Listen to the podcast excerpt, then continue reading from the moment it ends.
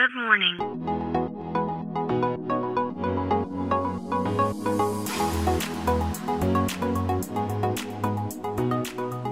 Bom dia, Califórnia. Bom dia, Brasil.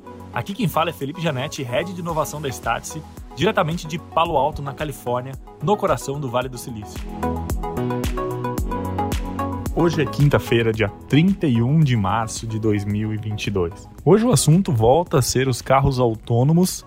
Uh, mais uma empresa anunciou que vai uh, começar a fazer o rollout né, da sua tecnologia que vem sendo testada há algum tempo pelas ruas aqui da Califórnia e que vai uh, disponibilizar para o público né, a possibilidade de andar nesses carros autônomos. Há mais ou menos um mês atrás eu, eu, eu noticiei aqui nesse, nesse podcast que a Cruise, né, que é uma empresa da General Motors, começou a disponibilizar esse serviço para os clientes aqui em São Francisco. Então basta você entrar no website, entrar numa fila, enfim, e esperar para ser chamado para poder fazer esse teste, né?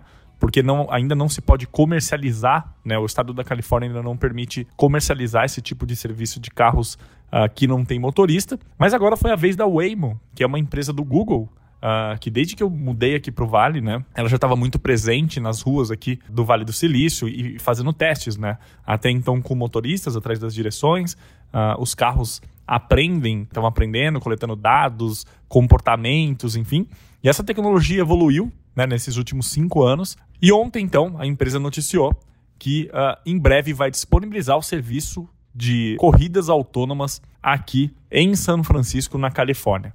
Eles disseram também que, ah, primeiramente, quem vai ter acesso né, a essa primeira rodada de corridas em carros autônomos vão ser apenas os funcionários da empresa, mas que eles estão construindo um roadmap que em breve os clientes também vão poder, né, pessoas comuns que não são funcionários da Waymo vão poder utilizar também o serviço. Vale lembrar que no estado do Arizona, onde as regras já permitem esse tipo de serviço, tanto a Waymo quanto a Cruise já operam por lá, muito mais forte é o Waymo. E outras marcas também, né, como a Domino's, que entrega pizzas, já utiliza carros autônomos lá no Arizona né, para fazer essas entregas. O que barra isso de acontecer aqui na Califórnia ainda é regulação, mas com essas novas notícias, né, há um mês atrás, da Cruise e agora da Waymo, tudo indica que em breve a gente deve ver essas regulações sendo um pouco menos rigorosas. E em breve a gente deve ver esse, essa tecnologia saindo aqui do ambiente de testes e sendo disponibilizado de fato para o consumidor. Bom, então é isso. A gente fica por aqui. Amanhã tem mais. Tchau.